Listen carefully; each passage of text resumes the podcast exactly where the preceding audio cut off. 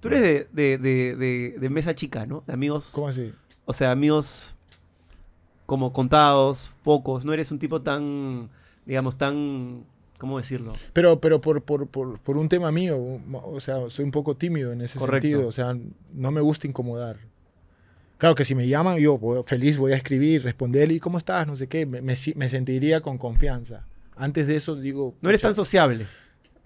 Sí, pero porque soy tímido, porque no, como que te digo, o sea, no, no, no me siento confortable yo mandarle un mensaje porque de repente estoy, no sé, quitándole un tiempo, va a decir, puta, que este weón, qué pesado, ¿qué quiere ahora? No sé, yo me siento así, por lo menos es lo- mi forma de pensar.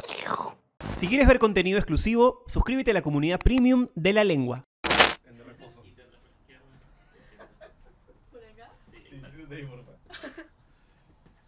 Oh, por Dios. Todo un ritual, somos un poco pesados, disculpa. Ay, Dios. Ay, ay, ay, ay. Ya. Sí. ¿El cable está bien o está enredado con la silla? No, no, no, no, está No, sí desenredado. está bien. Creo. Cuéntame si te escuchas bien.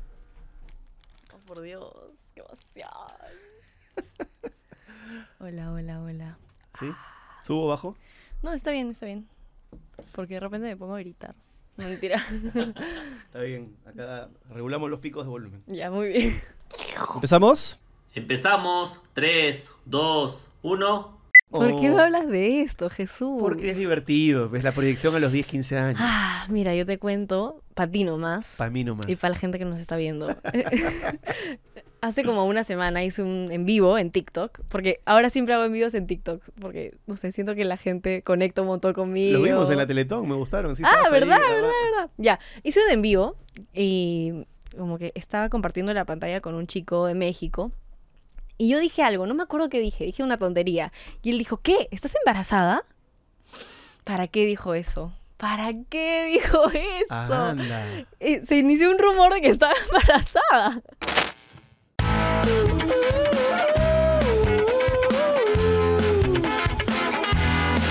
No me lo quiso decir, tartamudeaba a morir, no contestaba, yo quería insistir. Afloja ya,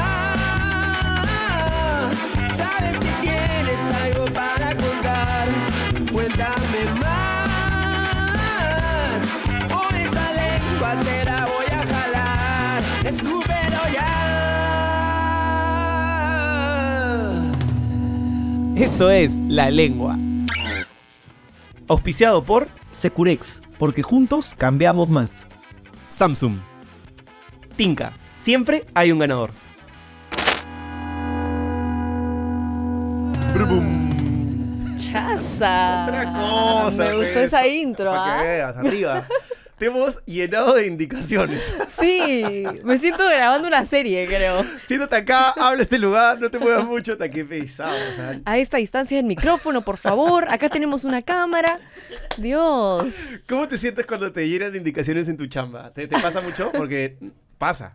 Pasa, pasa. Bueno, depende mucho del proyecto y del director, obviamente. Pero normal por mí. Puedo acatar las, las indicaciones. Bien, tú sabes Sí, que sí, hoy día sí. leía tu biografía, ¿no? Y decía, tiene 18 años y ha hecho, bueno, vas a cumplir 19 ahorita. Sí. Tenías una cantidad de cosas, este, has No, sido- espérate, cuando sale esto, ya tengo cuando- 19. Es correcto, 19 años, feliz cumpleaños. Bravo, aplausos gracias, digitales. gracias. 19 velas. Ya tengo 19. Eh, eh, Sí. eh, eh. Bueno, ya eres mayor de edad hace rato, pero ahora tienes Sí. 19, efectivamente. Ajá. Bien.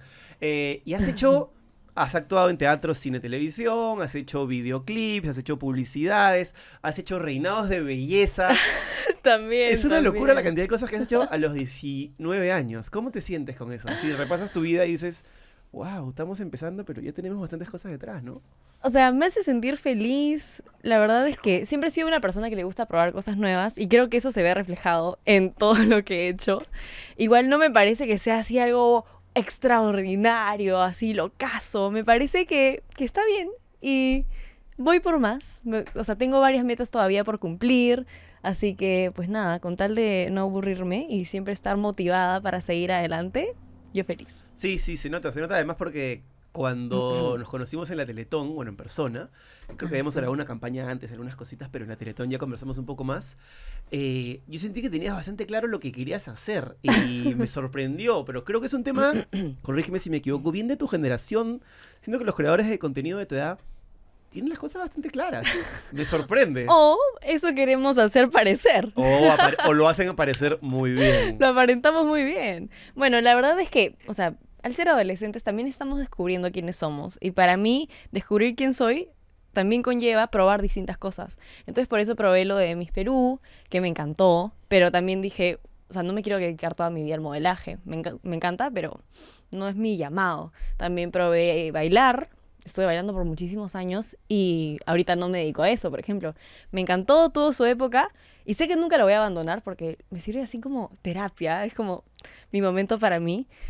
También probé la actuación y bueno, que yo creo que con eso me quedo, porque sí siento que ahí está mi propósito. Y, y pues eso, yo siento que los adolescentes ahora prueban bastantes cosas también para descubrir quiénes son. ¿Y cómo se siente un adolescente cuando hace un baile en un centro comercial y la ven 22 millones de personas? O sea, más del 60% de la población de tu país.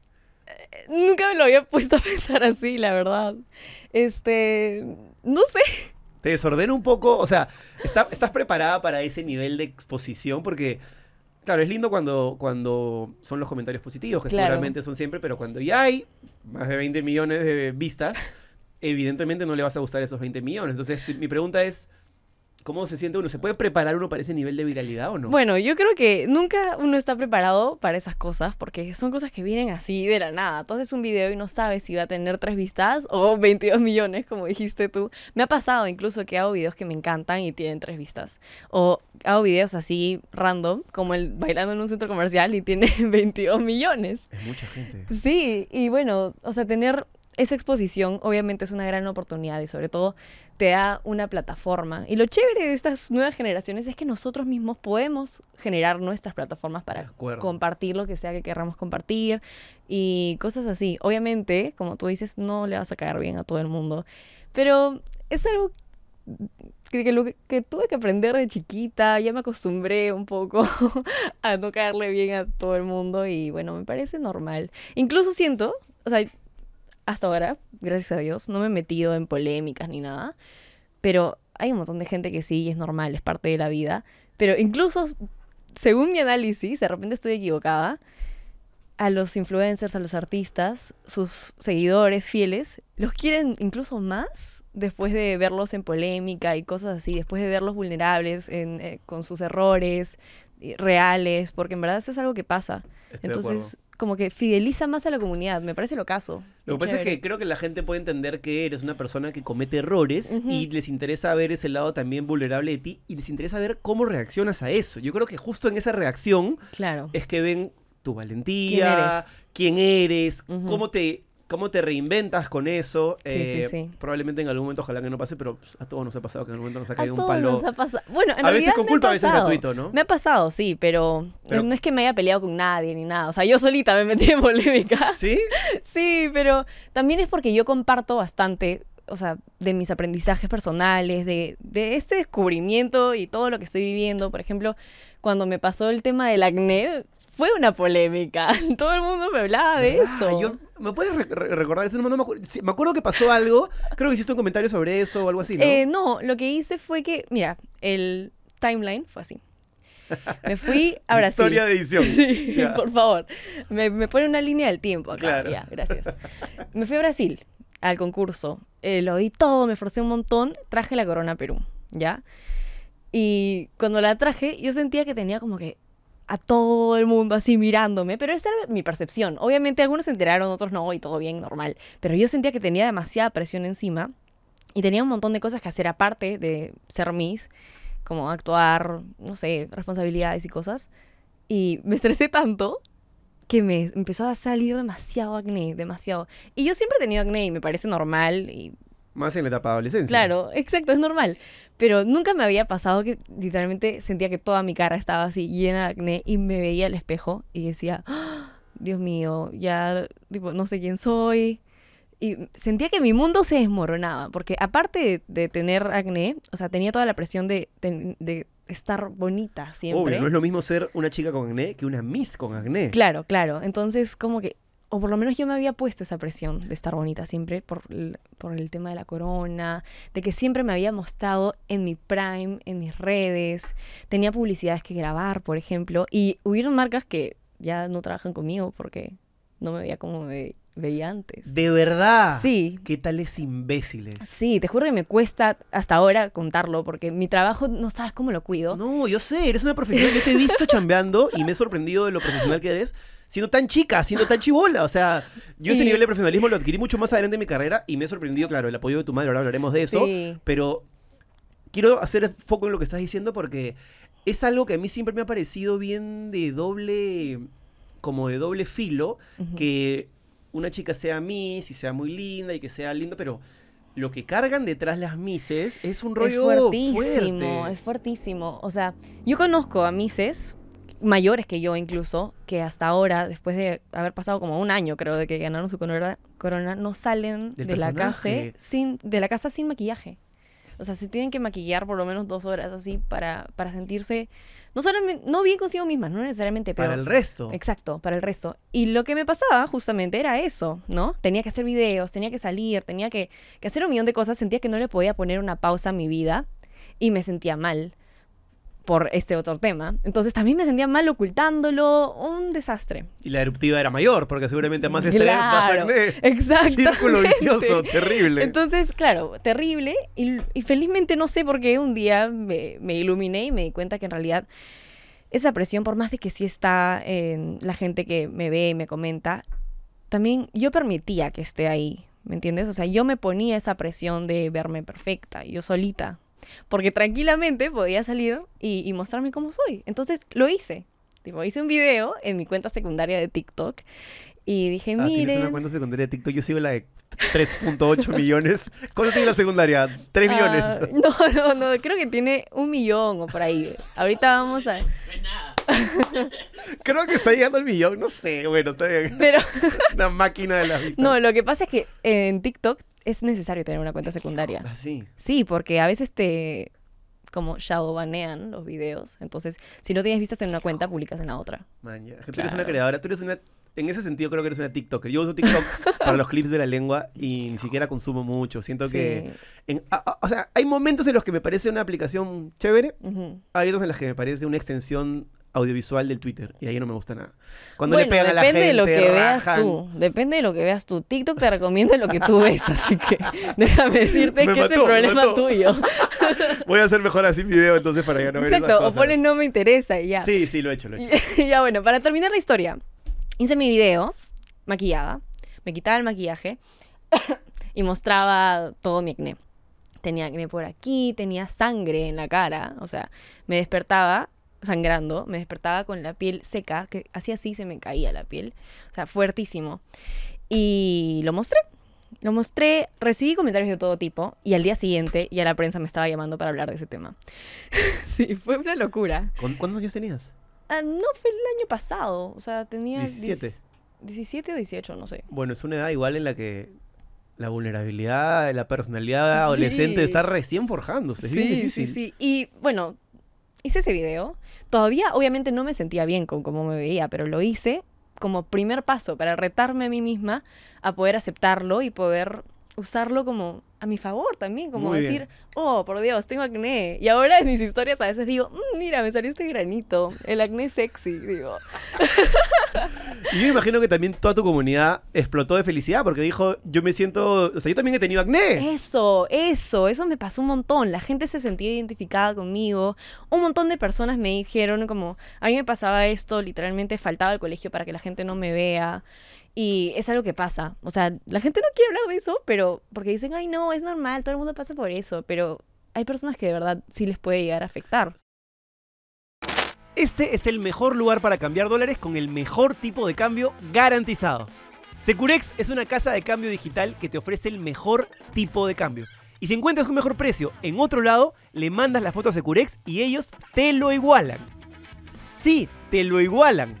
Cambia dólares con los mejores y al mejor precio. Puedes hacerlo desde la web o descargando la app como Securex Perú. Aprovecha todos los beneficios que tiene Securex para ti. Gracias Securex por estar con La Lengua. ¿Qué aprendiste de esa, de esa experiencia de ser Miss? Porque yo he tenido amigas Misses, de hecho siempre lo cuento, mi esposa participó en el Miss Perú hace como 20 La años. amamos. Y fue mi simpatía, la, la bachata, la amo. Eh, y me contó que a ella le decían, pucha, Jesús, no sabes lo que es. A mí me decían, me ofrecieron canje para ponerme dientes, tetas, cintura, liposucción. Y casi, casi era una especie de indicación de lo que Hazlo, había que hacer. claro. Y ella no se hizo nada. Después se puso sus pechitos, pero es otro tema. Eh, pero por decisión propia. Claro. Y a ti te pasó lo mismo, ¿cómo lo llevaste? Bueno, mi concurso era un concurso teen, o sea, todavía era menor de edad cuando Ah, concursé, pero aún así te decían como, mira, o sea, si quieres, hay canje de esto, de esto, de esto, y a las teens, por más de que son teens, si ellas quieren también las, las operan, les cambian los dientes y todo eso. Mis dientes, por ejemplo, o sea, son redondos, y me dijeron, pucha, los dientes redondos ya no están de moda. Tien- o sea, ahora la gente se pone dientes cuadrados. me muero. Y No puede ser y casi- que estemos en eso. Merecemos el meteorito. imagínate. Pero no los los, dientes culpo. redondos no están de moda. Sí, sí, sí. Pero no los culpo, la verdad. Hay que culparlos. ¿Cómo pueden hacerte eso? A una tina niña que tiene 17 años, que está en plena formación de su cerebro, de su cuerpo. Ah, no, yo, la- me la- yo lo tomo personal porque ¿a cuántas niñas le habrán... Como que, claro, a ti no, gracias a Dios, porque tienes una personalidad, una madre, en fin, pero. ¿cuántas niñas sí les puede hacer esto como que zapatear la cabeza, no? Imagínate. Bueno, sí, eso es cierto. Uno tiene que saber también qué cosas decir y qué cosas no. Depende de la persona. Felizmente, a mí no me entraron balas cuando me dijeron eso. Y dije, ah, ¿qué me importa? Son dientes. Así es. No entiendo. Tiene que ser que diría que te pongas unas carillas así para No, por favor. Bueno, igual para la gente que tiene dientes cuadrados, o sea, los amamos, pero... Cuadrados, redondos, los Lo dientes que son de fábrica, no los Sí. eliges. No cambies tus dientes porque alguien te dice, ya no está de moda esto, ¿ah?". Exacto. Como cuando te dice, ponte una casaca de cuadros porque ya pasaron de moda los- las Las casacas. rayas. No seas abusivo, No, pero hermano. lo que sí quería decir es que, o sea, todo bien con hacerte lo que sea. O sea, tú sé quién eres, pero sí es tu decisión, ¿no? Exacto, exacto. O sea, si alguien te dice, haz esto porque se ve más bonito, ahí es el problema. O si decides modificar algo en base a una inseguridad que tienes, así. Válido, súper bien. No, no, no me parece. Porque... No, lo que, voy, lo que voy es, perdón, creo que me, me, me- me expresé mal, pero lo que voy es que si tú tienes la necesidad de tú cambiar algo para Por tú ti. sentirte bien, Claro. súper válido. Claro, Ponte lo que necesites ponerte. Pero si es para agradar al resto porque está de moda los dientes tal, no está bien, pues, ¿no? exacto, exacto, exacto. A eso, eso quería Todo decir. lo que hagas, hazlo por ti, Exacto, básicamente. Exactamente. Y bueno, en realidad, hablando de qué me enseñó el concurso, eso me enseñó. Porque había tanta gente eh, como parecida. No, no físicamente, sino que encajaban en un molde. Y me di cuenta que yo no encajaba. Y eso me hizo sentir muy mal la semana del concurso, porque sentía como, me sentía rara, sentía que yo era la peor. Tú sabes, esos pensamientos negativos que uno tiene que tirarlos a la basura. Eh, y bueno, fue bien difícil los primeros días y luego me acuerdo que fui con mi mamá, ¿ya? Mi mamá estaba en el cuarto, yo estaba en el baño, este, echada así en el piso llorando porque me sentía la peor, que no sé qué, que no sé cuántos.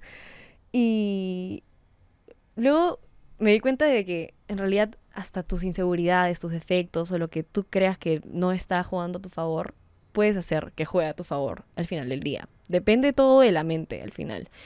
Y a veces me pasaba que yo salía y yo sentía que los vestidos de todas eran como espectaculares y que el mío no estaba lo suficientemente bien, pero me di cuenta que en realidad con actitud, con presencia, con mentalidad de que tienes que ir a dar lo mejor por ti y para ti, no para competir contra el resto, sino para competir contra ti. O sea, esa es la clave. Y bueno, el ser honesta conmigo misma, ser como tal y como soy, yo creo que eso le gustó a los jurados y por eso me escogieron, porque verdaderamente siento que puedo representar a un adolescente promedio, ¿me entiendes? Y bueno, me, me gustó que lo hayan visto así. Esta generación se va a llevar el mundo por delante. Qué bien, qué bien. Bueno, me, me encanta escucharte porque comparto cada una de las cosas que dices. En algún momento todos nos hemos sentido el patito feo.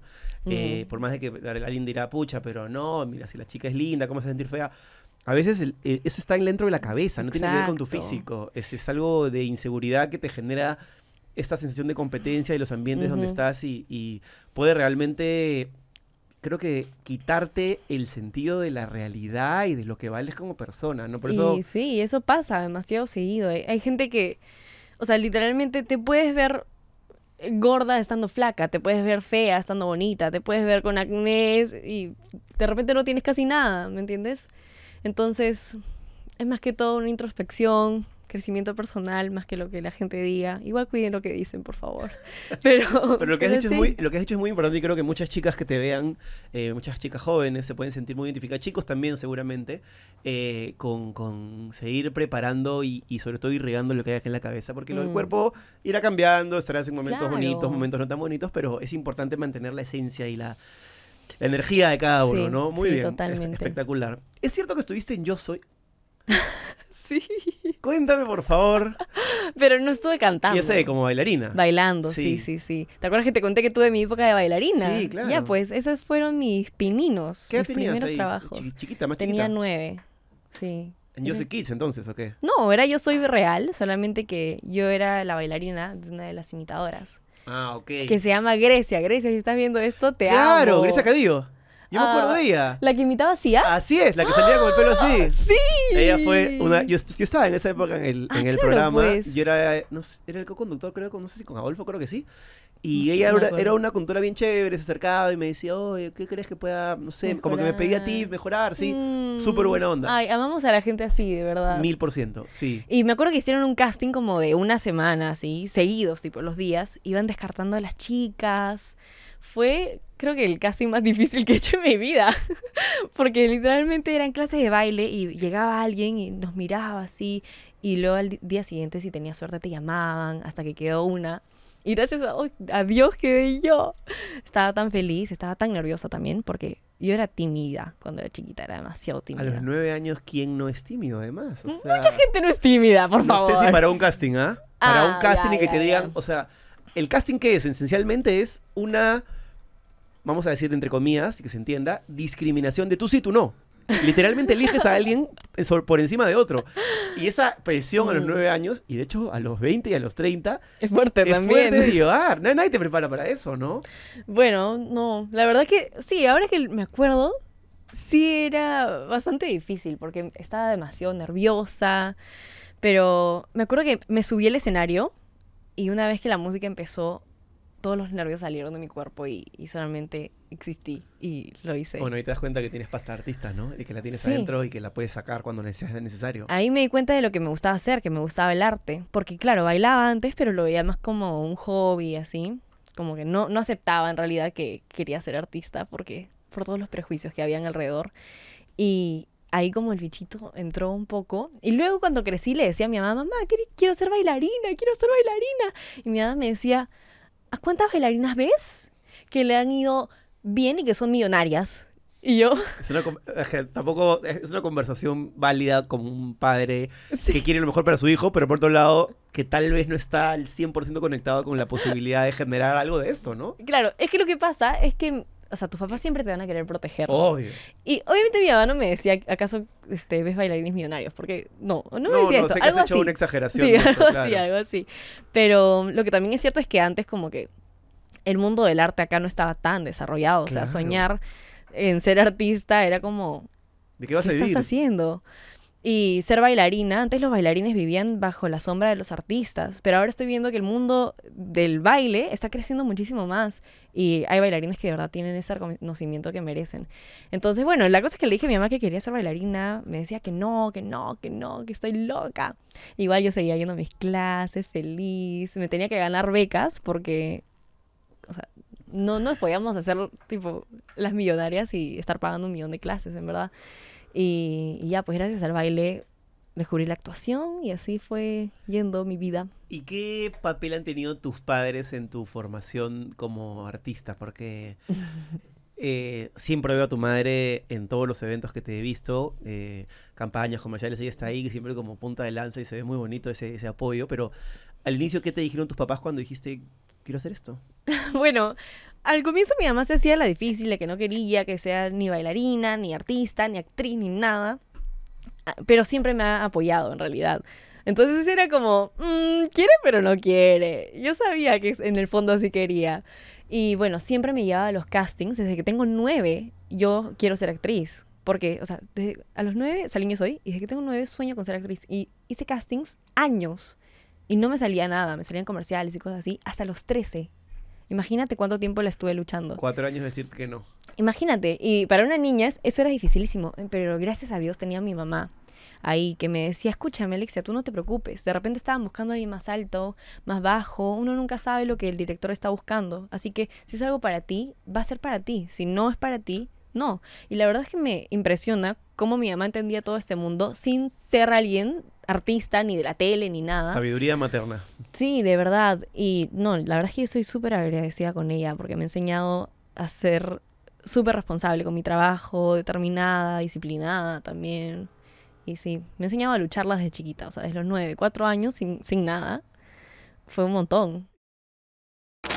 Atención, la preventa de los nuevos Galaxy S24 con Galaxy AI ya comenzó en Samsung.com con una promo increíble.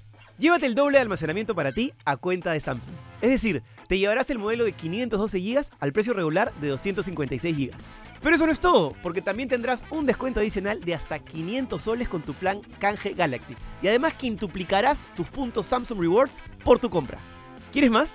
Entonces te podrás llevar el nuevo Galaxy S24 Ultra a 5.699 soles o a 12 cuotas sin intereses de 475 soles. Ya sabes, ve a samsung.com y únete a Galaxy AI. Gracias Samsung por estar con La Lengua. Y me parece que hoy debe estar súper orgullosa de, Ay, de cada cosa que haces, porque además, literal, la vi, la vi en la Teletón, eh, conversé con ella un ratito, me cayó súper bien. eh, creo que alguna campaña de un celular también compartí un ratito con Sí, ella. sí, sí, sí, sí. Y dije, claro, pues porque cualquiera que te vea en el Instagram sabe que estás trabajando, o sea, un nivel brutal, un ritmo brutal, y me parece súper bien. Pero no se olvida que eres una niña de 18 años, ya no niña, mujer, pero Claro. estás en ese cambio y tienes que tener a alguien que ahí que te... Sí, total. ¿En qué sientes que te ayuda, por ejemplo, en el día a día? Uy, muchísimas cosas. Por ejemplo, hace poco eh, acabo de aprender algo que ya me lo enseñó. Que lo que me pasaba es que yo ahorita estoy feliz con lo que he logrado, estoy muy orgullosa de mí y todo eso, pero como cualquier persona quiero más, ¿no? Y a veces me pasaba que me encontraba en una posición de que tenía miedo a proyectarme, ¿no? Miedo a soñar. Y eso es algo que nunca en mi vida me había pasado. Pero me pasó esta vez porque como tengo a tanta gente mirándome, o siento que tengo tanta gente mirándome, no quiero equivocarme. No quiero que la gente me vea fracasar. No quiero eso. Entonces, es algo que no hubiera dicho antes, pero bueno, gracias a mi mamá y a las muchas conversaciones que he tenido con ella, me di cuenta de que esa es la realidad, como que eso me pasa. Y lo comparto porque estoy segura que no soy la única que le pasa, no necesariamente tienes que tener seguidores en Instagram para que te sientas así. Y darme cuenta de eso me ha hecho trabajar en eso también, ¿no? Y volver a ser esa chica que se atreve a hacer las cosas sin miedo y que también tiene esa confianza en sí misma. Entonces, yo siento que siempre mi mamá me recuerda esas cosas necesarias para seguir adelante. Es muy importante eso que dices porque el proceso creativo tiene que nacer de la vulnerabilidad. Si no, no hay arte, no hay creación. La creación tiene que nacer desde ese impulso y no tanto desde la posibilidad de censura, de repente si hago esto me cancelan. Mm. Eh, a mí me parece muy valorable y creo que lo está haciendo bastante, y eso es algo que yo veo ya desde otra generación, tu generación.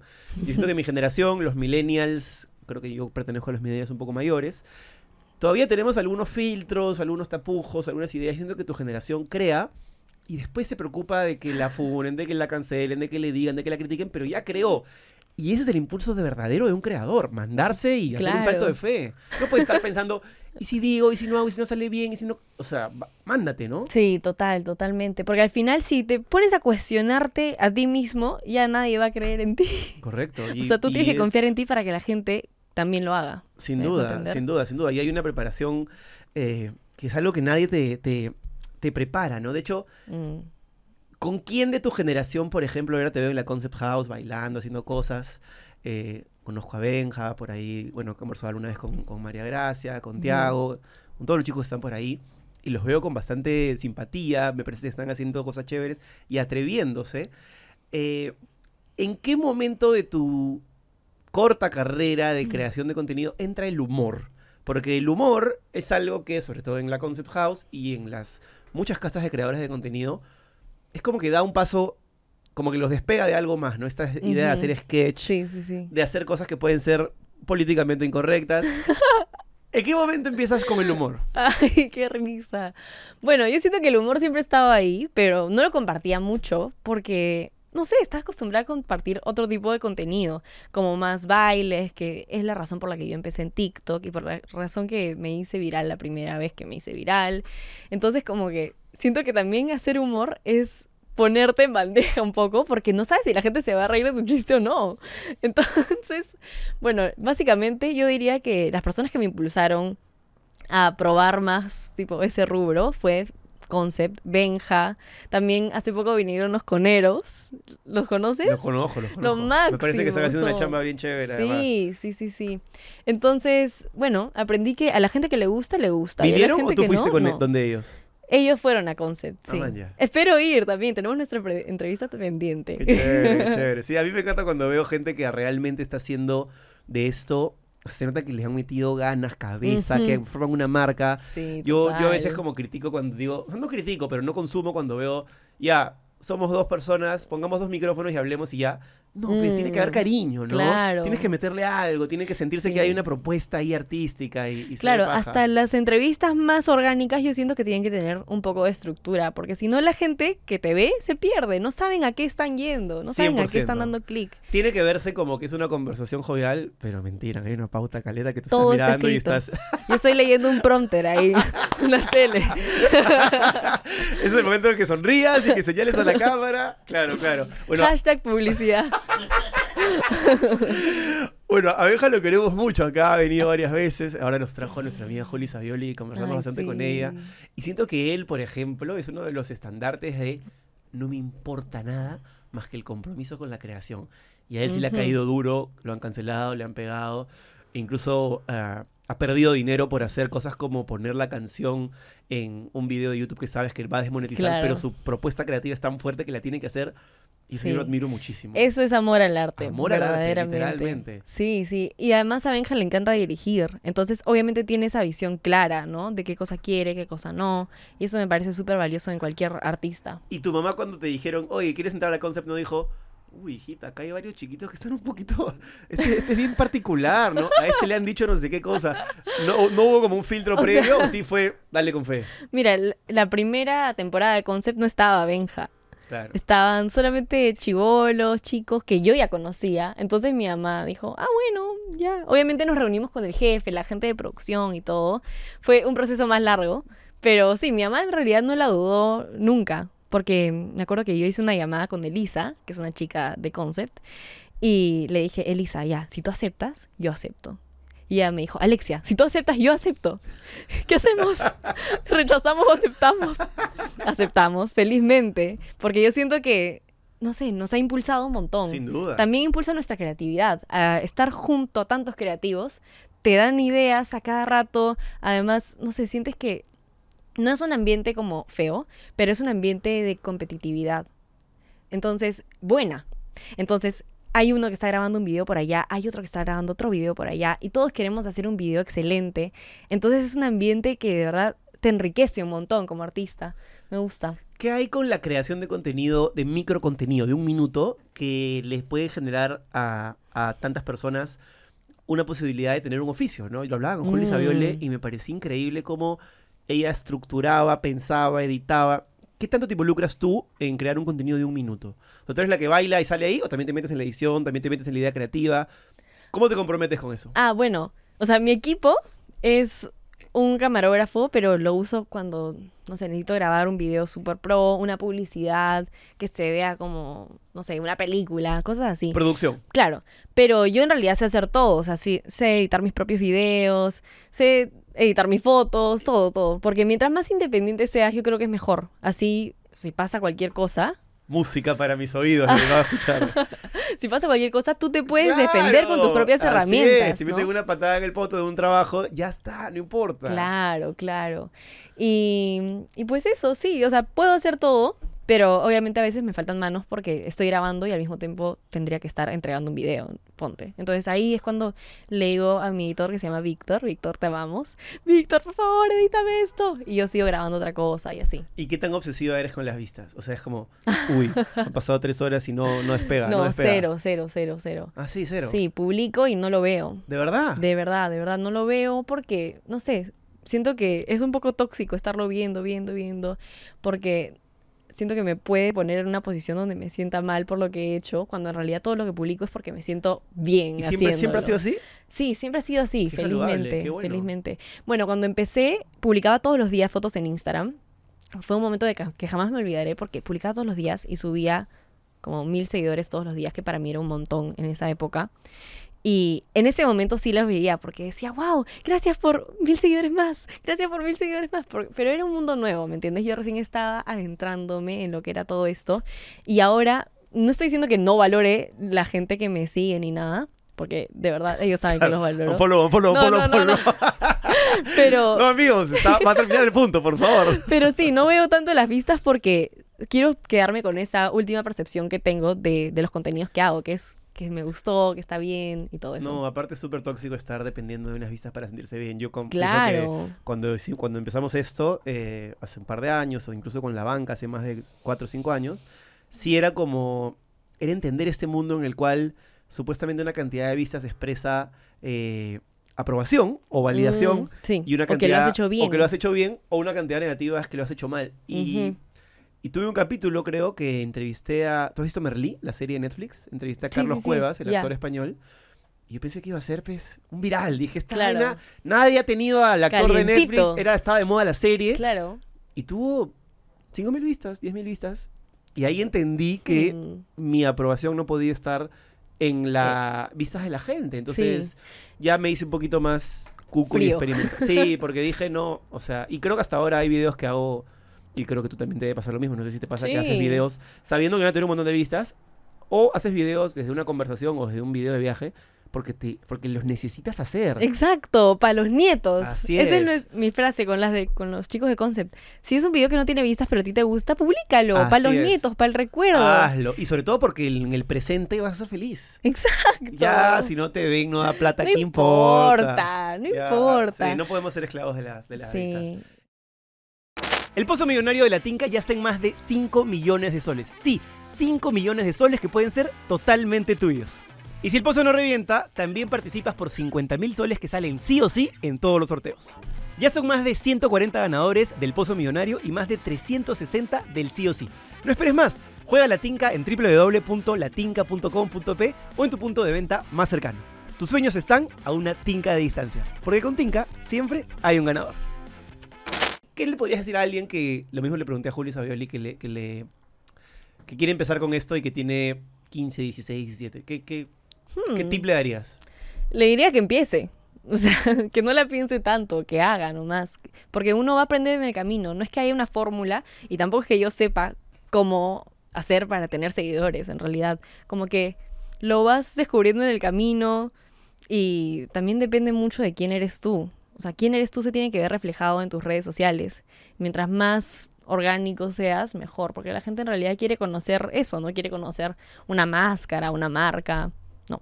Así que sí, empieza nomás. Bien, bien. Muy parecido a lo que dijo Julio, ojo. Bien, ¿Ah, sí? bien. Sí, sí, sí. Empezar. Yo también estoy de acuerdo con eso, suscribo 100%. Sí. Hablaste de que en este momento te interesaba empezar a, a verte a ti misma como una actriz o que, te, o que trabajas como una actriz. Quiero preguntarte cómo fue trabajar en De Vuelta al Barrio, cómo fue esta experiencia de estar en un lugar, digamos, donde es la máxima validación, tal vez debe ser la cúspide de lo que hace eh, de las series de ficción de televisión en Perú. O sea, más arriba que la gente que hace De Vuelta al Barrio, el fondo hay sitio, etcétera.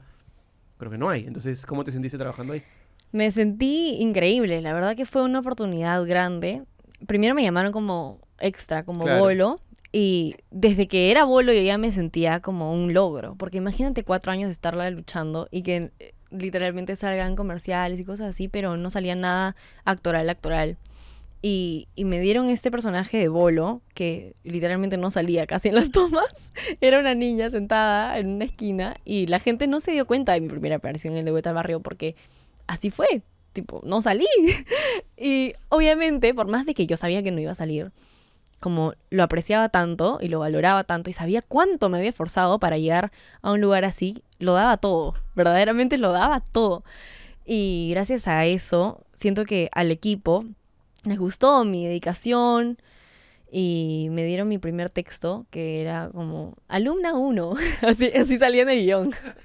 Y, y yo estaba feliz siendo alumna 1. Obvio. que O sea, por lo menos ya existes. Exacto. Eh, Yo estaba feliz siendo alumna 1 y luego me dieron mi personaje, que era Toti. No me daban guiones todavía, me los mostraban en el momento. Y yo también, felicísima, emocionada. Obviamente intenté sacarle el jugo al personaje. Y tengo un mensaje de voz del jefe de casting, Jorge Sánchez. de Jorge, sí. Es amigo mío, estuvo aquí en la lengua. ¿Ah, sí? Sí, sí, sí. Ay, lo amamos. Es Ya- increíble. tengo un mensaje de él porque su personalidad es muy peculiar. Obvio. Él es un personaje, de verdad. Este, que me decía, Alexia, te vamos a poner un personaje, te llamas Toti, pero como que no te emociones tanto porque vas a salir un día nomás. Algo así me decía. Él es frío y o lo amas o lo odias. Claramente nosotros lo amamos. Lo amamos, lo Sí, amamos. pero tiene Eh, mucha gente que, no, lo, no lo entiende. Es directo, es, es seco, es parco. Lo que pasa es que su trabajo hace que... Que ser- sea así. Así es, porque la- tanta gente que se le acerca solamente por quién es, por el puesto Claro. que tiene, entonces tiene que tener una especie de filtro para poder vivir. Eh, exacto, y sí, exactamente. por eso lo invité acá, porque me parecía que tenía muchas cosas que contar y, y fue un Sí. éxito. Ay, tendré que ver esa Sí, entrevista. sí, sí. Habla sobre esa, habla sobre justamente lo que has dicho, cómo se le acerca a un actor una posibilidad de, mira, hay esto, pero no vas a ser este ta, Ricolás Claro. o, o Eric Helera, no. Es esta posibilidad, vamos a ver qué pasa. Ajá. Pero ya ajá. decirlo todos los días te genera pues un- una especie de frialdad o de filtro que tienes que comunicarlo nomás. Sí, además es algo de todos los días para él, como dar oportunidades o cosas así. Entonces me dijo, bueno, pero no te emociones tanto que no vas a salir tanto. O sea, vas a salir un día, un capítulo y ya vemos. Felizmente a la gente le gustó cuando salí en ese capítulo. Me siguieron llamando más y más. Me dieron papá, me dieron familia, me dieron historia, me hicieron la mala, me hicieron un montón de cosas No en lo De podías Vuelta al Barrio. tú, no lo Sí, creer. yo estaba ensimismada con todas las oportunidades. Me sentí una rockstar. No, mentira, nunca me sentí nada. No, pero entendemos a lo que va, Pero obviamente. sí, o sea, me, Es, sen- es- es- es lo me sentía súper feliz porque era algo que de verdad yo había deseado por muchísimo tiempo. Y a raíz de De Vuelta al Barrio empecé con las redes. Porque ¿Cuánto duró esa experiencia de Vuelta al Barrio, perdón? Cuatro años. Ah, estuviste cuatro años seguidas, o sea, casi casi to- total de la serie. Claro, o sea, yo, em- yo empecé al final de la primera temporada. O sea, sí, más o menos cuatro años. He pasado tantas cosas en la serie, de verdad. O sea, grabando. Pero bueno, lo que te iba a contar es que en los descansos, por ejemplo, eh, cuando empecé yo no era tan sociable. Entonces, hablaba con los actores mayores. Que eran los actores que yo como había visto en la tele y no, no podía creerlos que estaba ahí. Quería aprender de todo el mundo. Pero a veces los actores mayores, como no comparten escenas conmigo, como que no estaban. Entonces en mis descansos, como era toda tímida, así, me iba a un lugar a grabar videos. Me iba a grabar TikToks de baile, cosas así. Y gracias a esos TikToks, gracias a esos videos, fue que empezó también mi carrera Es que además, en redes. además es muy inteligente a nivel marquetero porque usas esta plataforma masiva que es la televisión, Mm. el programa más visto de la tele, y dices, ok, aquí soy esta actriz, pero aquí yo puedo agarrar esta misma cara porque coincidimos y me pongo a bailar y me van a conocer a mí, Alexia. En verdad, no sé si lo Claro. pensaste así, pero es muy inteligente. Eso, eso justamente era lo que quería. O sea, en ese momento no lo estaba pensando tanto, solamente quería... Claro, no fue tan maquiavélico, No, no, no. pero sigue siendo brillante, me, me parece. Sí, sí. Y de hecho, cuando terminó la serie, yo no quería tanto que me vinculen con mi personaje solamente, porque no quería como ser encasillada. Y me acuerdo que al comienzo, obviamente, todos mis, todos mis comentarios eran Toti, qué linda. La gente pensaba que me llamaba Toti. Entonces, ¿qué- ¿sabes qué hice? Le puse Toti a mi perro. No, mentira. o sea, sí le puse, pero no fue por eso. Entonces, lo que hice fue mostrar más mi personalidad en redes. Para que cambie, para que la gente se dé cuenta que es una arista de tu Ajá. trabajo. Pero es que la ficción tiene esa magia que, que hace que te llamen por el personaje y que mucha gente ¿Se acuerda siempre de no ti salga como de la personaje? convención y crea que tú eres el personaje. Sí, me da ternura en realidad. Habla bien de tu trabajo como actriz eso. Ah, tienes Por- razón, no, por- lo, no lo había visto así. De hecho que sí, porque si es que eres prescindible, si no te Mm. recuerdan, es que tal vez no fuiste alguien, o sea, lo peor creo que es ser pasado por agua, ¿no? Que te quieran o que Claro. te odien en la ficción es todo, porque te recuerdan. Es cierto, es cierto. Y eso genera- razón. Pero me parece muy bien que, que lo hayas visto. Yo siempre trato de decirle a mis colegas actores que la actuación debe ser el oficio más efímero que yo he hecho en mi vida. O sea, Uy, sí. estás acá, estás acá. Entonces, Sí. pero cuando estás acá, tienes que agarrar esa esponja y exprimirla Lo más que puedas. para hacer tu propio capital. Porque mañana Ah. más tarde no vas a estar ahí. Claro, por eso que Me las redes me han ayudado un montón. Sí, claro. Porque a veces pasaba de que, ya, bueno, terminó la serie. Tenía una hora de teatro por aquí, una película que grabar por allá, pero no es que tenga trabajo todos los días de mi vida. Pero gracias a la plataforma que creé, las marcas me empezaron a llamar. Y obviamente, o sea, nunca en mi vida hubiera pensado que eso iba a pasar. Nunca en mi vida hubiera pensado que las redes sociales podrían ser un negocio. Y para mí fue, fue tan raro que le decía a mi mamá, mamá, ya, ¿y cómo hago? ¿Cómo, cómo, no sé, cómo reviso el brief? no entendía nada. El Pero- brief es esa cosa que te pasan para que digas cómo debes hacer el video, el Ajá, contenido.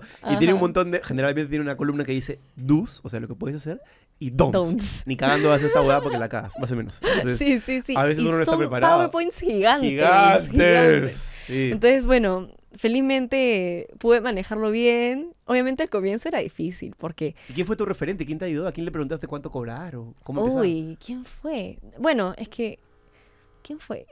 No sé, creo que fue mi representante porque justamente había firmado con una agencia de representación y ella más o menos sabía, se Ah, encargaba de negociar y todo eso, pero mi mamá también, o sea, mi mamá siempre ha trabajado conmigo. Recién ahora, más o menos que lo hemos alejado un poco porque tenía tantas cosas ahora, como tantas responsabilidades, tanto estrés, que literalmente solamente hablábamos de trabajo en casa. Jodido. Y no quería que eso pase, porque mi mamá la amo con mi vida y somos mejores amigas. Y hay tantas cosas de que hablar, que para qué vamos a hablar de trabajo, qué ¿Quién, es, aburrido. quién es más conforme en tu casa? ¿En tu, tu mamá? Mi mamá y yo. O sea, imagínate lo que Ah, era. no hay nadie más. No, No, era mira. reunión de directorio todos los días en el almuerzo. Entonces, lo que hice fue decirle a mi mamá muy amablemente de que la despido. No, mentira. no, mentira. Despedida por madre, No, ahora no, vas a ser no, mi no. madre y no mi manager, jefa. Mentira, mentira. Lo que hice fue contratar a alguien más para no solamente ser ella, yo y mi representante, sino contratar a una chica que me ayude a ver todo, tipo mi horario, los videos que tengo que grabar, se llama Juliana. Sí, muy amablemente coordinamos que esta entrevista con ella. Claro. Me cayó una parte de la lengüera, así que un beso para ti, Juliana, por tu buen gusto al elegir podcast. La amamos, la amamos. Sí, muy buena onda. Y ya, pues gracias a ella, como me he podido dar ese tiempo que necesitaba para verdaderamente estar con mi mamá, no sé, salir incluso con mis amigas. es una decisión muy, inteligente, muy sesuda. O sea, la, Fue bien. difícil porque mi mamá al comienzo no quería. Y yo en el fondo tampoco quería, pero Obvio, lo sentí soltar. necesario. Lo sentí necesario en un punto porque me di cuenta de que, o sea, ¿qué va a pasar cuando ya no, no tenga trabajo, ponte, o cuando no tenga nada? ¿De qué vamos a hablar si nos acostumbramos a hablar siempre de trabajo? ¡Qué aburrido! No, y aparte es no, una relación. eh, No, los, no, los padres, los padres finalmente tienen que ser padres, pues la relación tiene que ser padre-hijo, no tanto, eh, no sé, pues, show business y, y Claro. manager de la show woman, ¿no? Entonces, e- ella fue, fue tu manager en algún momento, supongo. o Sí, algo sí, así. sí. Igual sigue ayudándome en todo. Mi mamá es como la encargada de recursos humanos. Claro. Porque literalmente me salva de todos los problemas, porque todavía me meto en problemas con las marcas y las cosas. Eh, me ayuda, no sé, ella co- como que tiene mi mismo juicio crítico. Entonces sabe muy bien cómo pienso yo y sabe responder muy bien de acuerdo a lo que yo haría. Entonces todavía la necesito y todavía es una pieza muy importante. Pero claro, ya no se encarga de todo como antes, que era imposible encargarse de todo, de verdad. Y, yo- respeto. y hoy a tus 19 años, eh, en este nuevo 2024, ¿cómo te defines? ¿Qué te provoca? ¿Para dónde quieres ir? Has hecho un montón de cosas tan, tan digamos, de manera tan exponencialmente rápida que me da curiosidad saber hacia dónde te provoca ir. Eh, bueno, ¿qué me provoca hacer? Dios mío. Tengo una película pendiente, lo cual me emociona un montón. Eh, todavía no tenemos las fechas claras, pero esperemos que sea pronto. Nada, sí, me provoca seguir actuando, me gustaría hacer cine, me provoca irme también a descubrir qué cosa hay afuera, a aprender y pues eso, retarme, retarme un poco más porque estos últimos dos meses yo no estoy acostumbrada a tener un ritmo de vida tipo tranqui. No, Estos pues. últimos dos meses se he estado nota. más o menos tranqui.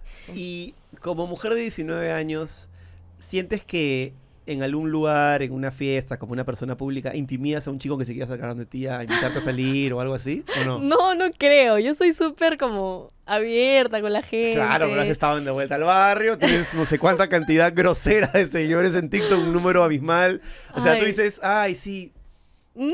¿Eres, eres de las, ¿Eres de las que espera que un chico se acerque o si te gusta un chico podrías ir perfectamente a, a coquetearle un poquito? así? Mm, No, no podría. Me pongo demasiado nerviosa y cuando me gusta un chico como que solamente lo miro y, y ya. Espero que se dé cuenta de que lo estoy mirando, como que le hago así.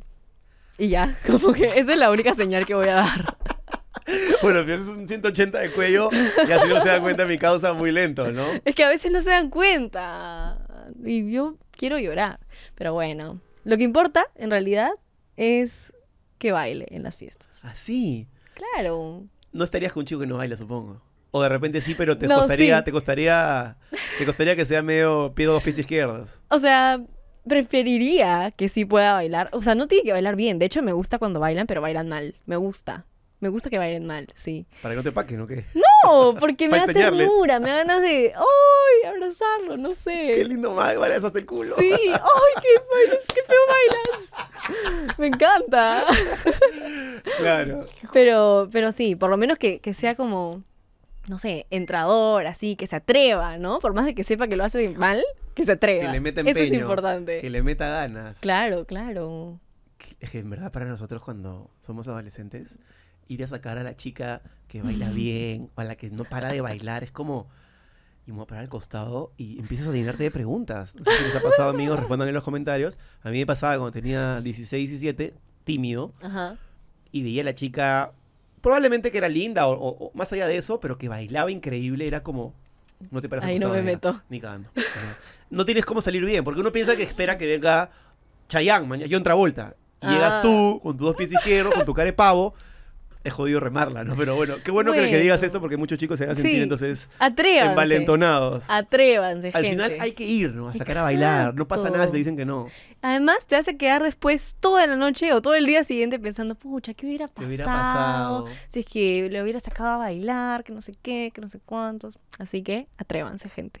Bien, mensaje a la nación de Alexia para que puedan Por aprenderse a- favor. a atrever a bailar, sacarse a bailar a alguien que les gusta. Bien. Eh, y pensando, jugando al futuro, bien al futuro, eh, eres una mujer maternal, te ves así como en algún momento haciendo tu familia, tu casita, tu perrito, tu gatito, Uy. tus hijos. ¿Por qué me hablas de esto, Jesús? Porque es divertido, ves la proyección a los 10, 15 años. Ah, mira, yo te cuento, para ti nomás. Para mí nomás. Y para la gente que nos está viendo. Hace como una semana hice un en vivo en TikTok, porque ahora siempre hago en vivos en TikTok, porque, no sé, siento que la gente conecta un montón conmigo. Lo vimos en la Teletón, me gustaron. sí, Ah, ahí, verdad, verdad, verdad. Ya, hice un en vivo y como que estaba compartiendo la pantalla con un chico de México. Y yo dije algo, no me acuerdo qué dije, dije una tontería. Y él dijo, ¿qué? ¿Estás embarazada? ¿Para qué dijo eso? ¿Para qué dijo eso? Anda. Se inició un rumor de que estaba embarazada. ¿De verdad? Sí, yo. O sea, si tú googleas eh, Alexia Barnechea embarazada, Embarazada. por ahí hay un par de titulares que la gente piensa que está embarazada. No creo que titu- titulares, no creo que haya llegado tanto, porque fue un en vivo nomás. O sea, la gente que estuvo ahí lo sabe. Y, y ya la gente me empezó a comentar, oye, ¿estás embarazada? ¿Quién es tu esposo? Que no sé qué, que no sé cuántos. Se casaron también. Y yo, eh, no, no estoy embarazada, te juro que no estoy embarazada. La gente empezaba a decir, sí, que no sé qué, yo le vi pancita. Y yo, no. Los comentarios son una estupidez. No Pero- esos comentarios. O sea, puede estar, no sé, comió un montón, tiene, No, tiene sí, gases. sí, sí. Dejen a las chicas tranquilas. Yo me lo tomé de verdad que con mucha comedia. Me dio risa, me dio risa.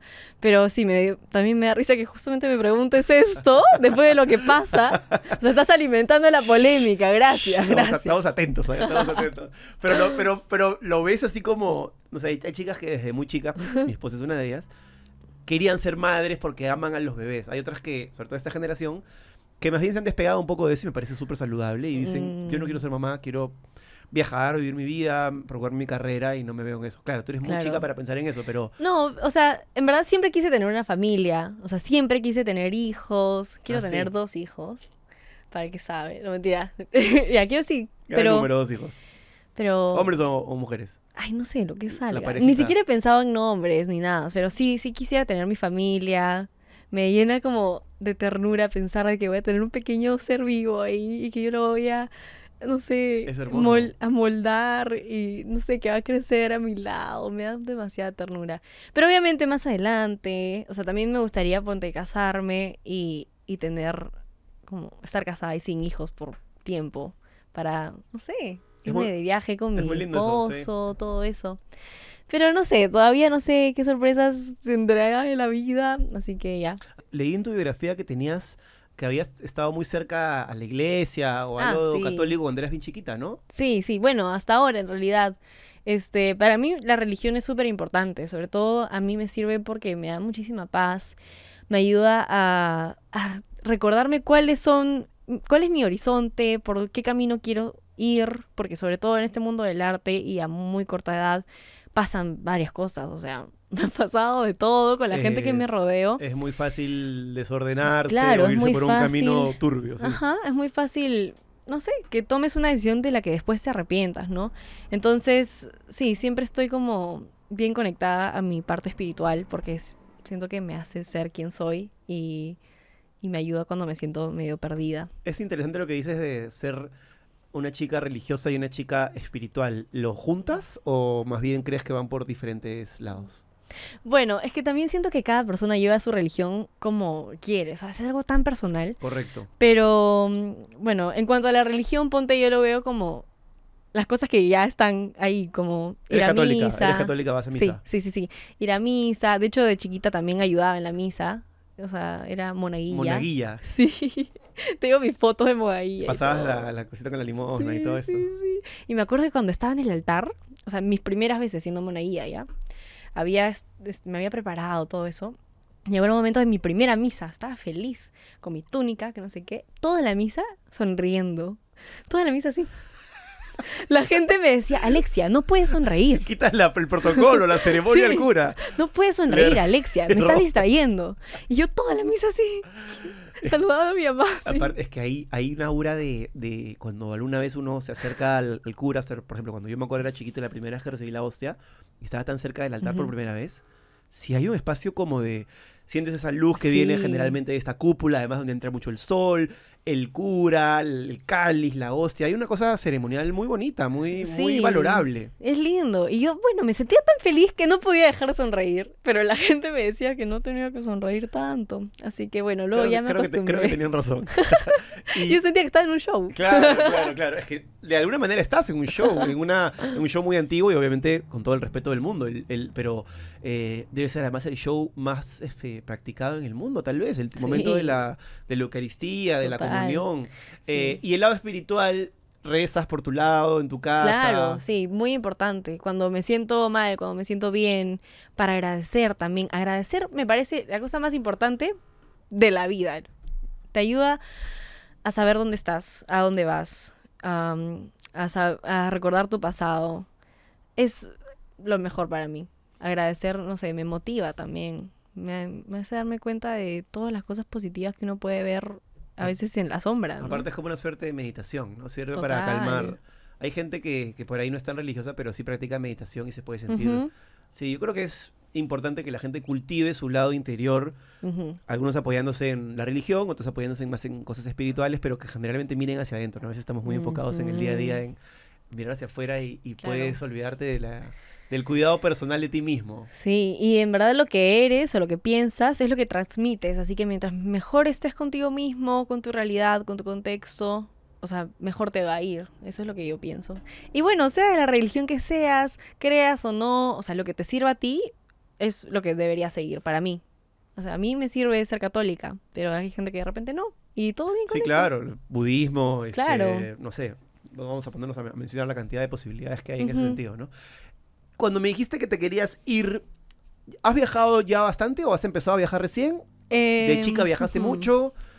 O sea, nunca he sido una persona así bien viajera, pero mi hermano, por ejemplo, está en Estados Unidos y me gustaría ir a Estados Unidos, no solamente para verlo, sino también para estudiar allá, me gustaría ir a clases de baile también allá, por mis 15 años, por ejemplo, en vez de irme de crucero con mis amigas o algo así, quise irme de viaje a Los Ángeles a tomar clases de baile. Entonces, Qué chévere. sí, siempre ha sido como un sueño que he tenido ahí, por más de que ya lo he hecho, ¿Tu hermano está en California? no, mi hermana ahorita está en Miami. Y, y como que, no sé, siento que... Ah, estuviste hace poco ahí, pues, con él, supongo. Claro.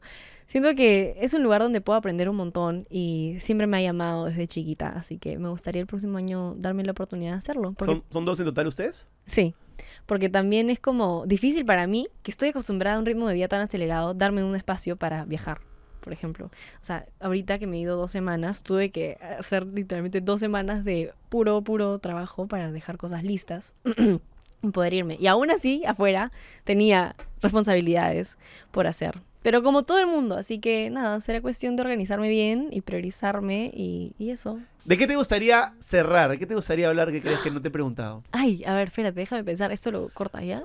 Acá ponemos un contador y un relojito. Tic, tic, tic. Ay, a ver, a ver, a ver, a ver.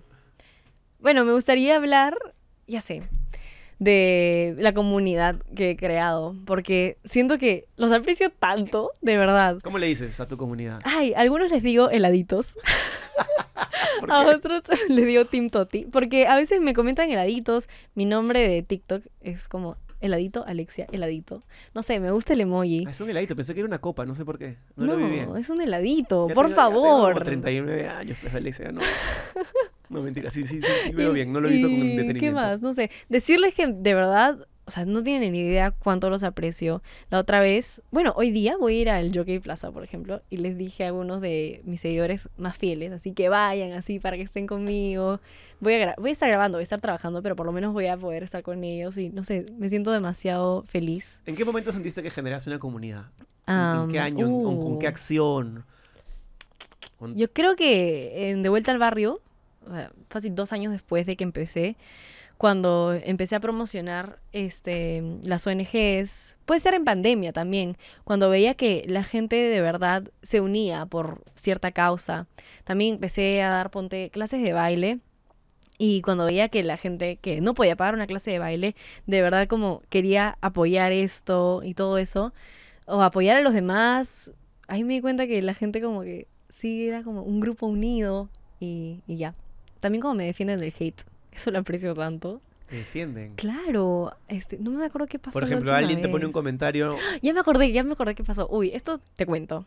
Eh, hice un video como despidiéndome de mi corona del Miss. Y la gente, como Luciana Fuster está en su auge, me empezó a comentar, ay, se parece a Luciana, se parece a Luciana. Y normal que me digan eso, chévere, amamos a Luciana. Pero la gente, había otras personas que ponían, no, ¿cómo se va a parecer a Luciana? Ella no tiene el rostro. Y yo no lo vi.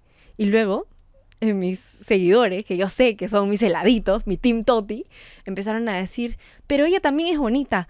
O como que no tienes que comparar a una con la otra. Ah, o las dos brillan por su propia luz, cosas así. Muy bien, tus seguidores. No, sé, no, es, no es cosa de atacarla a ella, sino que defenderte a ti. Muy bien. Sí, totalmente. Y también siento que eso es así porque yo comparto co- transparentemente quién soy, lo que aprendo, en lo que me equivoco. Entonces siento que como me conocen tanto, saben muy bien cómo responder para que para calmar las aguas. Y por eso estoy muy agradecida, como son personas increíbles, de verdad. Amamos a los heladitos. Pero qué lindo que los heladitos hayan respondido de esa manera, repito, Sí. y no vayan a pegarle, porque a veces la manera de defenderse es atacar al otro y tampoco va por ahí, No, ¿no? no, Tú tampoco tienes la culpa de que te comparen, pero hay gente que realmente entra a Ujú. comparar de manera muy virulenta, ¿no? Sí, sí, en verdad, en general no me gusta cuando comparan a una persona con otra, porque cada persona, como los heladitos dicen, brillan por su propia luz. Cada persona es única. Entonces, bueno, si ya quieres comparar, ya, bueno, tu chongo, pero los heladitos van por ti. Lo siento.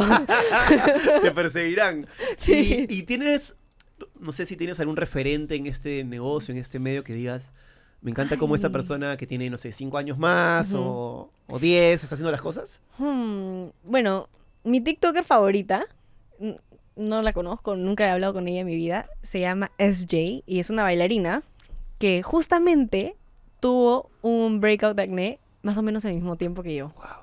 Y justo, no sé cómo pasó eso. Estamos conectadas. Por favor, ven a Perú. por Y la favor. sigues, le escribes y todo. No, nunca la he escrito porque me da vergüenza. Espero conocerla algún día y no parecer su fan. Ya, bueno, la cosa es que ella tuvo un breakout de acné justamente cuando yo lo tuve. Y ella publicó su acné también. Y también fue difícil para ella. Y ella me inspiró a atreverme y a hacerlo. Ahora me acabo de acordar recién de eso. Y la admiro un montón porque brilla por su baile y todo eso, pero también se muestra como es. Entonces, Amamos Y- ese tipo de personas. Y cuando me dices que, claro, no quieres parecer su fan, entiendo muy bien ese significado porque a veces cuando uno quiere, siente que ya ha hecho algo y ya tienes posibilidades, tal vez en algún momento de la vida te lo encuentre. Es raro sentir si quieres parecer el fan alocado que te va a dar un selfie o quieres más bien tener una conversación y que te vea como un igual, ¿no? Eh, Exacto, exacto. O sea, igual yo pienso que es tierno cuando alguien como te sigue y de verdad como le importas o le gusta ese, ese personaje que has creado en las redes o lo que sea. Me parece bonito.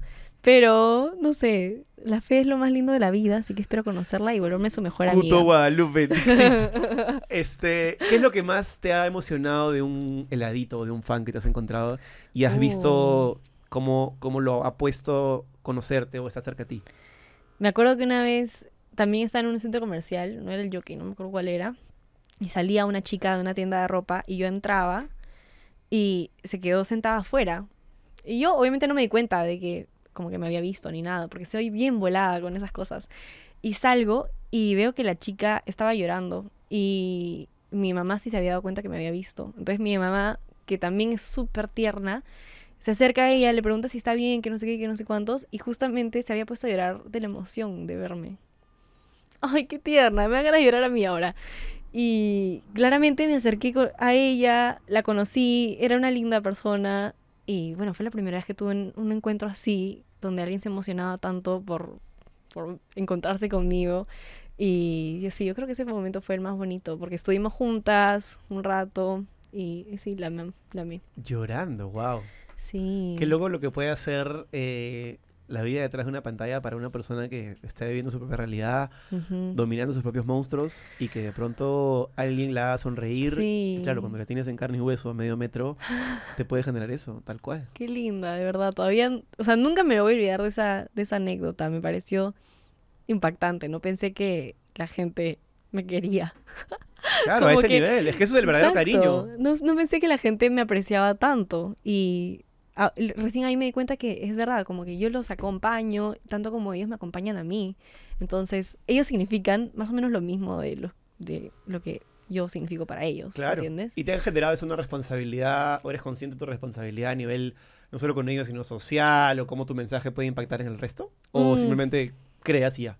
No, no, obviamente sí creo con propósito y por eso que comparto también las cosas que vivo, las cosas que me pasan, pero me siento con una responsabilidad a veces en cuanto a publicar cositas para que la gente sienta que todavía estoy ahí, ¿me entiendes? Porque a veces estoy tan ocupada que pronto no puedo hacer directos para hablar con ellos o no publico tantos videos y cosas así. Y me siento como que en un compromiso con ellos porque si ellos se toman el tiempo de buscarme, o sea, yo también debería tomarme el tiempo de estar ahí, ¿me entiendes? Y, o sea, es algo bonito, pero a veces también es una gran responsabilidad. Es una gran porque quiero publicar siempre cosas bonitas también, Sin chéveres. duda, es un chambón, es un Sí. chambón. Bueno, qué gusto conversar contigo. Una hora y diez minutos. Me ha encantado conocerte más. Ya nos habíamos Ay, conocido en la. Teletón. Ha sido muy, muy bonito que seas. Y aparte, gracias por la sinceridad, por venir acá a hablar claramente sin pelos en la lengua. Eh, se ha notado. Eh, Sí, y sí. nada, que te siga yendo muy bien tu carrera, que sigas creciendo. Creo que es increíble lo que has logrado con 19 años. Yo Yay, a pensar a mis gracias. 19 años. ¿Qué hacías tú a tus 19 años? Estupideces, fe huevadas, nada, nada valorable, nada importante, jugaba pelota todo el día. ¿Qué se hacía? Sufría por amor de repente, no, mentira, no. No, no sé, no- no- Hmm, nada puede valorable. Ser, ¿ah? ser. Pero nada, o sea, me sorprende a mí cómo a los 19 años uno puede tener. Y, y no, y- y no te pones a pensar que dices, si esto tengo a los 19, ¿cómo estaría a los 30 y algo? Dices, es como que. Claro, también te puede generar una expectativa muy fuerte, ¿no? Pero. Sí, no sé, igual cada cosa que hagas al final te sirve de cualquier forma. O sea, literalmente, cada vivencia que tengas en un futuro te sirve de algo. Así que no digas que has perdido el tiempo, por sí, favor. La verdad que estoy. No, no, no. Feliz, feliz. Feliz las cosas que Ah, pasaron, porque esas estupideces las usé bien, además, pero no. pero no me. No Te me salieron bien, mírate, sí, por sí, sí, favor. vamos bien, vamos bien. Pero me, me proyecto y creo que, la, lo que las veces que he conversado con, con chicos de tu generación, no sé, tengo el ejemplo de Merlí en la banca, con. Benjadores acá, con Karim Eskander acá también, contigo. Siento que tienen una claridad de pensamiento que me asombra sobremanera, porque te juro, no, no puedo evitar comparar un poquito y decirme cómo Ujú. yo siento que a los 24 recién empecé a tener como las ideas claras, el norte, ¿no? Pero creo que es una gran ventaja la gente que descubre su oficio que ha venido a hacer tan pronto, ¿no? Este, hay gente que tiene que marcar en una casilla de un instituto, de un centro educativo, de una universidad, que va a dedicarse para el resto de su vida, más o menos a tu edad, un poco más joven, y está en nada. ¿Tú cuando saliste del colegio sabías ya qué querías hacer? Sí, pero no lo aceptaba porque, como te digo, era difícil también de- lanzarme a la piscina y decir quiero dedicar mi vida a la actuación. Hasta ahora es como, ¿Y pensaste, Claro. tengo que estudiar en algún lugar como académico para tener un cartón o un título? No, es que en la actuación es como. Depende de tu vida, depende de lo que hayas vivido, cómo presentas tu papel, depende de cuánto practicas también. Pero llevaste a un taller, alguna técnica, sí, algo. claro, claro, claro. Con Norca Ramírez sé que estuviste, ¿verdad? Con Norca, también con Alejandra Guerra, con Denisa Rey. He estudiado, pero obviamente, no sé, tampoco es que decía, tengo que estudiar, no sé, arquitectura y luego ser actriz. Sino que, en verdad, el arte para mí es una prioridad y me quiero dedicar a eso. Le doy la importancia que merece para que ¿Y te vas a meter a algún otro taller o tienes en mente algún otro taller como de actuación así bien... bien- Sí, quiero darle con fuerza a eso, a mi formación, a a aprender, como te dije. De repente me voy un, un ratito a hacer unos talleres, regreso. Anda, anda, ándate. Es Sí, lo mejor irse. Es lo mejor irse, irse, irse, irse y después vuelves. Sí, para retar también tus El taller de. Roberto Ángeles es muy bueno. Ay, sí. Muy bueno. Yo, que yo estudié en la universidad, una carrera tradicional, y sentí que el año que estuve con Roberto Ángeles aprendí mucho más que en todas las cosas que he estudiado. Y Wow, qué increíble. ¿ah? sí, es muy crack, es muy crack. O sea, aprende sobre todo a particularizar el texto. Eh, ¿Entiendes este concepto de somos como hablamos? Entonces tu personaje y tú hablas de cierta manera porque eres de cierta manera en base a tus experiencias, tus convivencias, tu culturalidad, en fin. Y cuando logras entender que cada palabra que sale de tu boca le dice algo al espectador, para mí fue como, "Puf, voy a dejar de hablar tan rápido, voy a dejar de pisarme, de no planchar los fonemas, en fin. Claro. Muy bien. Te auguro mucho éxito, que así sea. Gracias. Gracias, que te vaya muy bien. Nos vemos el siguiente lunes. ¡Chao! Oye,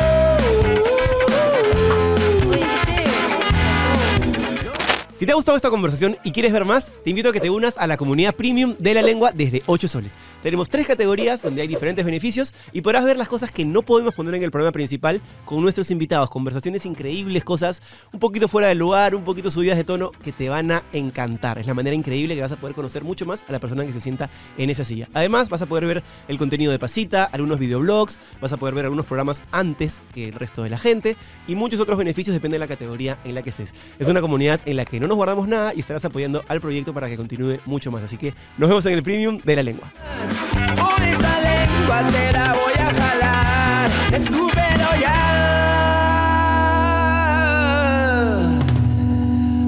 Esto es La Lengua. Auspiciado por Securex, porque juntos cambiamos más. Samsung. Tinka. Siempre hay un ganador.